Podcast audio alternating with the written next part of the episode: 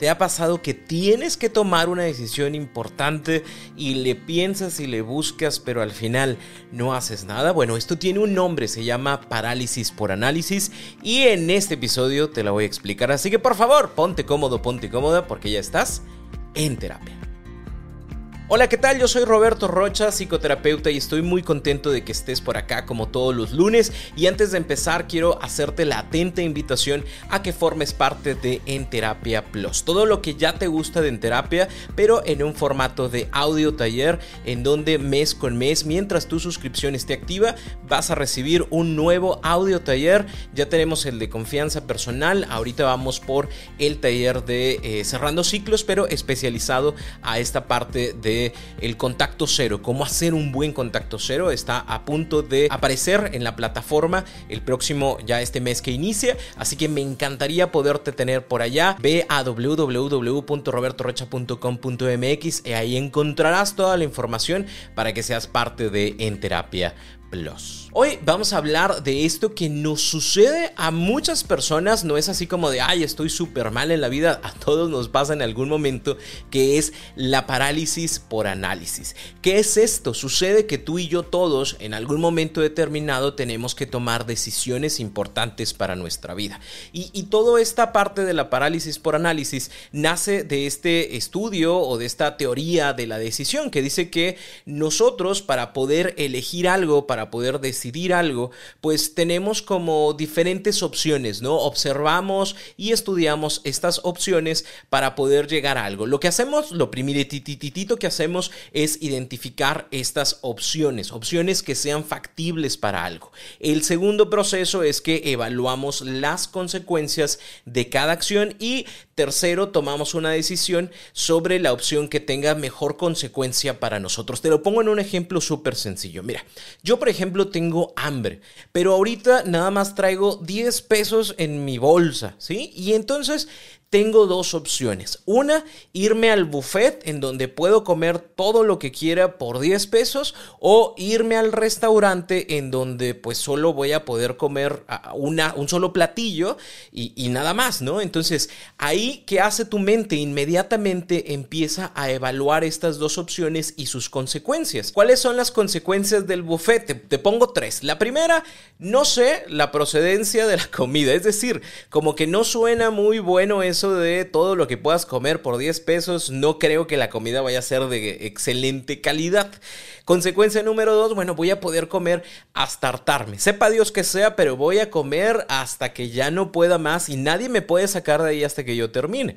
Y número 3, que no voy a poder tomar ningún refresco ni agua porque eso lo venden aparte. Yo nada más traigo 10 pesos, así que voy a poder sentarme, voy a poder comer muchísimo, pero si me da sed, pues ahí ya termina, ¿no? Ya no voy a poder pasar más comida. Ahora, las consecuencias, por ejemplo, de ir al restaurante, que tiene amenidades como el aire acondicionado, el uso de los baños, puedo usar el wifi mientras yo esté ahí. Consecuencia número dos, pues la comida yo sé que es deliciosa, aunque sea un solo platillo, yo sé que ese platillo va a ser bastante rico, apetecible y de buena calidad. Y consecuencia número tres, pues que tampoco, pues aquí sí no alcanzo a pedir el refresco, ¿verdad? Porque me lo van a cobrar, pero el agua en el restaurante siempre es gratis, así que cada 5 o 10 minutos le voy a poder pedir al mesero que me traiga un poquito más de agua, ¿no? Estas son como las situaciones. Dos opciones con consecuencias diferentes.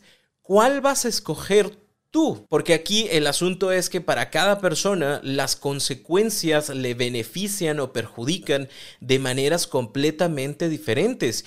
Y habrá alguna persona que diga, mira, ¿sabes qué? Yo me voy al restaurante, a lo mejor solo voy a pedir un platillo, pero me voy a sentir cómodo, o no, yo me voy al buffet porque realmente tengo ganas de hartarme de comida sin importar la procedencia. ¿Qué decisión es la mejor? Pues la que tú tomes, ¿no? E-, esa, esa es la idea.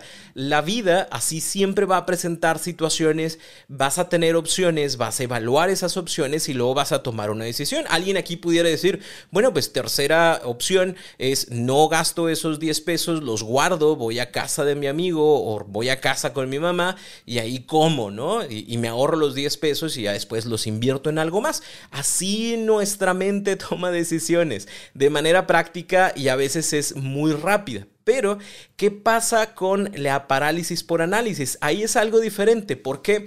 Porque la parálisis por análisis es dejar de actuar, dejar de tomar la decisión por la cantidad de información que yo estoy metiendo en mi cabeza, porque estoy evaluando miles de opciones posibles o no posibles, que llega un momento en donde hay tantas cosas en mi cabeza que me abrumo y digo, ¿sabes qué?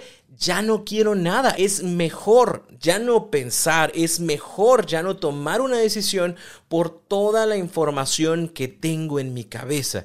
Y yo sé que te ha pasado en algún momento. Hay muchas personas que llegan a terapia precisamente porque tienen que tomar la decisión de continuar en su relación o no continuar, perdonar la infidelidad o no perdonarla, aceptar a mi pareja como es o no aceptarlo y terminar la relación.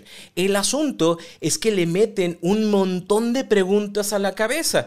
Si voy a terminar o no voy a terminar, cuánto me va a doler, será lo mejor, es posible que mi ex cambie después de que yo termine esta relación y si termino y se encuentra alguien y es feliz con ese alguien, entonces yo soy la persona mala si lo hace, entonces yo no sirvo como pareja, yo voy a encontrar el verdadero amor o me tocará otra persona como esta, me va a ir mejor o peor con otra persona, si le doy tiempo y si cambia, o si cambia y yo no le di la oportunidad, o y si no cambia y yo perdí mi tiempo, y si me arrepiento, y si bla, bla, bla, bla, que llega un momento en donde se genera algo que se conoce como ansiedad informacional, es esta cantidad de información que abruma y crea una sensación, una mezcolanza de tristeza, enojo, frustración, cansancio, que dejar de pensar o no tener que decidir es un alivio. Me siento más tranquilo si no decido. Me siento más tranquila si no lo pienso. Me siento menos abrumado si continúo en esta realidad que me duele pero que según mi mente y mis cálculos me va a doler muchísimo más aquello otro.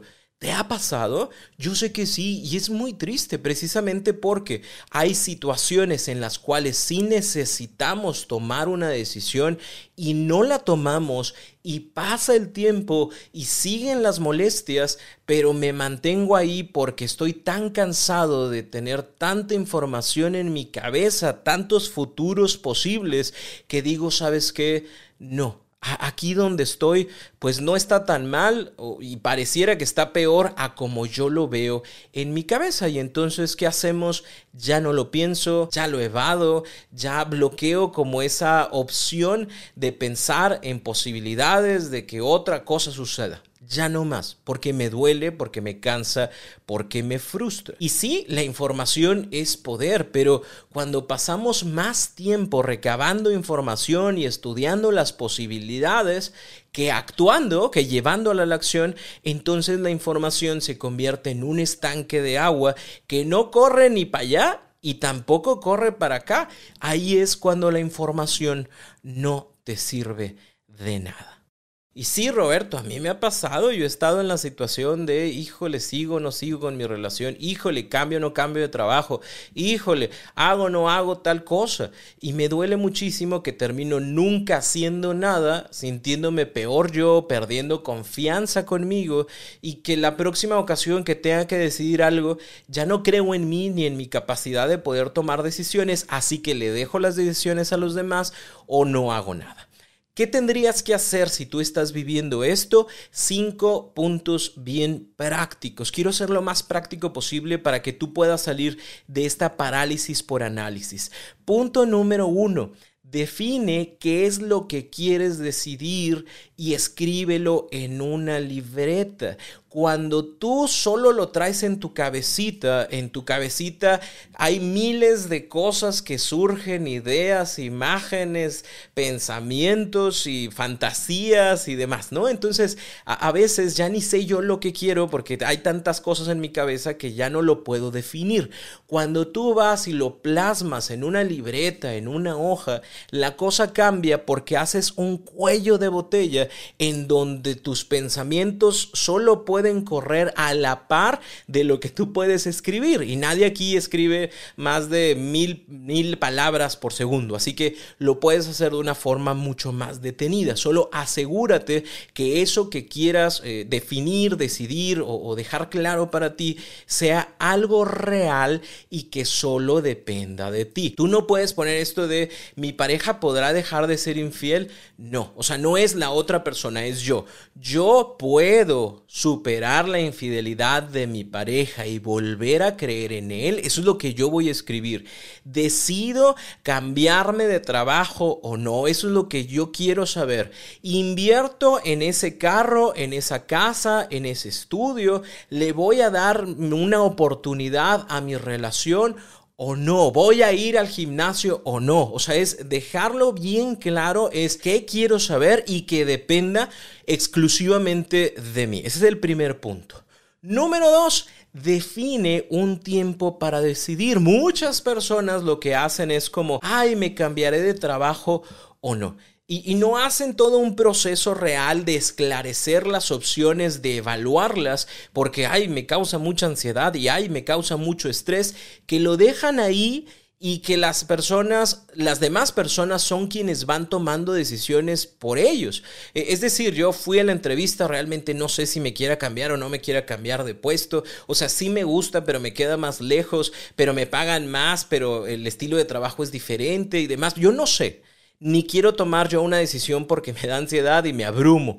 ¿Y qué pasa? Que al día siguiente ya están como, aquí está tu contrato, fírmalo. Y yo sí, y lo firmé y luego ya me senté en mi lugar y dije, ¿qué fregado estoy haciendo aquí? Si yo no quería cambiarme de trabajo, me explico. Entonces, tienes que ponerle una temporalidad para poder definir cuánto tiempo tienes para tomar tu decisión, cuánto tiempo tienes para evaluar las opciones. Y entonces yo digo, mira, ¿sabes qué? Si quiero cambiarme de trabajo, es más, ni siquiera estoy en entrevistas, pero voy a tomar esta decisión hasta el próximo año. O sea, ya pasando diciembre, enero, en febrero del próximo año, ahora sí me voy a sentar con toda la intención de hacer un cambio, ¿no? O de tomar una decisión si continúo en esta empresa o no. ¿Por qué? Porque a veces el no poner temporalidades genera que yo esté piense y piense y piense y piense en algo que me abruma y que además ni siquiera lo tengo que decidir hoy. Es como, ay, yo no sé si voy a terminar o no terminar mi relación. Ok, bueno, pero ponle una temporalidad. ¿Por qué? Porque si tú no le pones la temporalidad, te vas a llevar pensando este tema por semanas, por meses, por años o por toda una vida que cuando ya estás viejito, viejita, dices, ay, yo ni quería estar en esta relación. Bueno, bueno, siéntate, ponle un tiempo y define. En dos semanas, el 30 de mayo, el 5 de febrero, ese día me voy a sentar y y voy a tomar un, análisis de la situación real para poder definir y decidir qué es lo que quiero de mi vida en ese rubro en específico. Punto número 3, practica la ignorancia selectiva. ¿Qué significa esto? Tú quita toda la información innecesaria y enfócate en lo que verdaderamente importa. Yo quiero tomar la decisión si continúo en mi relación o no. Ahorita, lo que menos importa es si el día de mañana vas a encontrar a una persona que te quiera a pesar de que le vas a la América. No sé, por ponerte un ejemplo. Ahorita es lo que menos importa. Lo que importa es en mi relación hay respeto, hay cariño, hemos dado opciones reales, formales de poder generar cambios. Nos hemos sentado a platicar y hemos visto cambios, no los hemos visto. En esto particular es en lo que me voy a enfocar. ¿Por qué? Porque luego me voy enfocando en, voy a extrañar o no extrañar a mi suegra. Ay, y es que el día de mañana, ¿qué voy a comer si esta persona hace bien rica la sopita? Ay, es que yo no sé si el día de mañana eh, vaya a poder sentirme feliz si conozco o sé que mi, mi ex está con alguien más. Y me preocupo tanto de otras cosas que termino ya no tomando la decisión. Enfócate en lo positivo e ignora todo aquello que sea completamente innecesario para tomar la decisión. A lo mejor tú estás pensando, bueno, digo, obviamente cada persona y cada cabeza es un mundo, ¿no? Pero tú estás pensando en, ah, mira, yo me quiero cambiar de trabajo, pero en ese trabajo no tienen un Starbucks cerca. Y tú dices, bueno, a lo mejor yo diré, ¿y realmente es tan necesario que haya un Starbucks? O sea, es, es, así como si hay otra marca, ¿no? Y a lo mejor alguna persona dirá, sí, güey, o sea, yo no puedo vivir, literalmente no puedo vivir sin tomarme mi cafecito latte en la mañana, 20 lactosado con 3 de esplenda. Ah, chingón. Pero si tú dices, bueno, realmente eso es innecesario, no es importante, no pasa nada si cambio de marca, entonces, bueno, e, ese ni siquiera lo tendría que pensar, ni siquiera tendría que estar en mi cabeza. Y vuelvo al punto, escríbelo, ¿sí? O sea, siéntate y pon las consecuencias positivas, las consecuencias negativas de esta decisión, de esta opción en particular. Punto número cuatro, no hagas preguntas, trabaja con realidades. Lo que la mayoría de la gente hace o me cuenta que hace cuando llega a terapia es se pregunta miles de cosas, ¿no? Debería de continuar, puede cambiar, me irá mejor, sufriré, lloraré, no me dolerá nada o qué va a pasar. Y entonces cuando se hacen tantas preguntas, normalmente las preguntas son para ser contestadas. Y hay, información que te ayuda a contestarlas dentro de tu cabeza, pero también hay otra información que no existe. O sea, yo no sé si la otra persona va a ser más feliz y va a tener un perro como en algún momento dijimos que sería bueno que tuviéramos. Eso yo no lo sé. Pero al no saberlo, mi mente empieza a fantasear o pensar en las posibilidades, en si sí o si no y hasta de qué color va a ser el fregado perro. Entonces es como, sepáralo pero en lugar de ponerlo como preguntas, ponlo como afirmaciones. En mis evaluaciones de opción, en, estas consecuencias positivas o negativas, no lo voy a poner como pregunta, lo voy a poner como una sentencia o como una certeza. Yo gano 5 pesos aquí, allá puedo ganar 30 pesos. Es, algo real, es algo con lo que puedo evaluar la situación. Yo hago 20 minutos de aquí a mi trabajo, ¿no? De mi casa. Al nuevo trabajo haría 50 minutos. Ahí también supone un mayor gasto de gasolina, un mayor tiempo de traslado. Eh, a lo mejor me voy a tener que levantar más temprano. Esas son las cosas que sí voy a evaluar. Mira, yo ya le di una oportunidad a mi pareja porque ya hablamos sobre el tema, sobre la situación. Ya tratamos, traté yo de dejar claro el tema me dijo que lo iba a cambiar y resulta que de esa promesa al día de hoy no se ha hecho nada. Esa es una certeza. Tengo la certeza de que ya tuvimos un acercamiento, de que ya se habló del tema, que ya dijo, sí, lo entiendo, es importante y no hizo. Bueno, eso me da a mí el, saber o el poder sospechar con, con más información de que la próxima pues va a ser exactamente lo mismo yo ya le presté una vez a tal persona y nunca me lo pagó, debería evaluar el día de hoy prestarle de nuevo, pues ya tú verás, ¿no? A lo mejor la consecuencia positiva es que mantengo una amistad, la consecuencia negativa es que no voy a ver ese dinero de vuelta. Ya tú defines si es lo mejor o no es lo mejor para ti. Punto número 5, por favor, no te obsesiones con la solución perfecta porque no existe, no hay, no hay soluciones super mega ultra chubidubi y todo va a estar bien hay decisiones que tienen consecuencias positivas y que tienen consecuencias negativas. Yo no sé si debería de invitar a mi tía Chonita a mi boda. Pichita, tía Chonita, tengo 50 años de que no la veo. La verdad ni siquiera sé cuántos hijos tiene. ¿La invito o no la invito? Ah, bueno, entonces ya tú dices, mira, ¿sabes qué? Hace mucho que no nos vemos, no nos saludamos ni en los, ni en los cumpleaños. Eh, pues la verdad ni siquiera sé cuántos hijos tiene. Y pues es una mesa, yo creo que 10 personas que me, me va a costar, ¿no? Yo decido no invitarla. Es la decisión perfecta, no sé, es tu decisión. Tiene consecuencias positivas como el ahorro de esa mesa, pero posiblemente tenga consecuencias negativas como el hecho de a lo mejor el rompimiento de ese lazo familiar con esas personas en específico, que ya tú también evaluarás si era tan importante no era tan importante. Es como, ay, la tía Chonita y todos sus tíos, ay, la tía Chonita y todos sus hijos que viven en Timbuktu ya no me van a hablar, pues no tengo problema, ¿no? De que ya no me hablen, que se rompe esa relación. Ya tú verás qué consideras que es lo mejor para ti. Y punto número 6, yo te dije que eran 5, pero te voy a agregar uno. El punto número 6 es actúa, actúa porque de nada sirve que hagas una evaluación de opciones, que te pongas a pensar en las prioridades, en las consecuencias positivas, negativas, en qué es mejor, qué es peor, qué te va a costar más. De nada te sirve que evalúes tanto si al final no tomas decisiones y no tomas acción. Así que la idea o, la tarea que yo quiero compartir contigo es date la oportunidad de sentarte. Empieza con algo más simple, más sencillo, como a dónde voy a ir el fin de semana y haz este ejercicio, ¿no? Anótalo, define, observa las consecuencias positivas, negativas, qué gano, qué pierdo y toma una decisión. ¿Para qué? Para que estas prácticas con situaciones más pequeñas te ayuden en el futuro a tener más, más experiencia para poder tomar mejores decisiones el día de mañana. Espero que esta información te sirva muchísimo. Si conoces a alguien que le da parálisis por análisis cada tres segundos, por favor, compártele esta información, le va a servir muchísimo. Si escuchas esto el día de hoy lunes, por favor, vete igual a la página robertorocha.com.mx para que puedas suscribirte a Enterapia Plus o bien suscribirte al newsletter de Enterapia. Todos los martes les envío una información que complementa lo que ya escuchaste por acá, así que si todavía esto lo escuchaste el lunes, tienes para que puedas recibir en tu correo de forma gratuita el newsletter de En Terapia. Yo soy Roberto Rocha, psicoterapeuta. Por favor, sígueme en todas mis redes sociales. Ya estoy disponible en TikTok, donde no bailo, pero te comparto información que te va a ayudar muchísimo en tu crecimiento personal. Cuídate mucho y recuerda que nos escuchamos el próximo lunes en un nuevo episodio de En Terapia.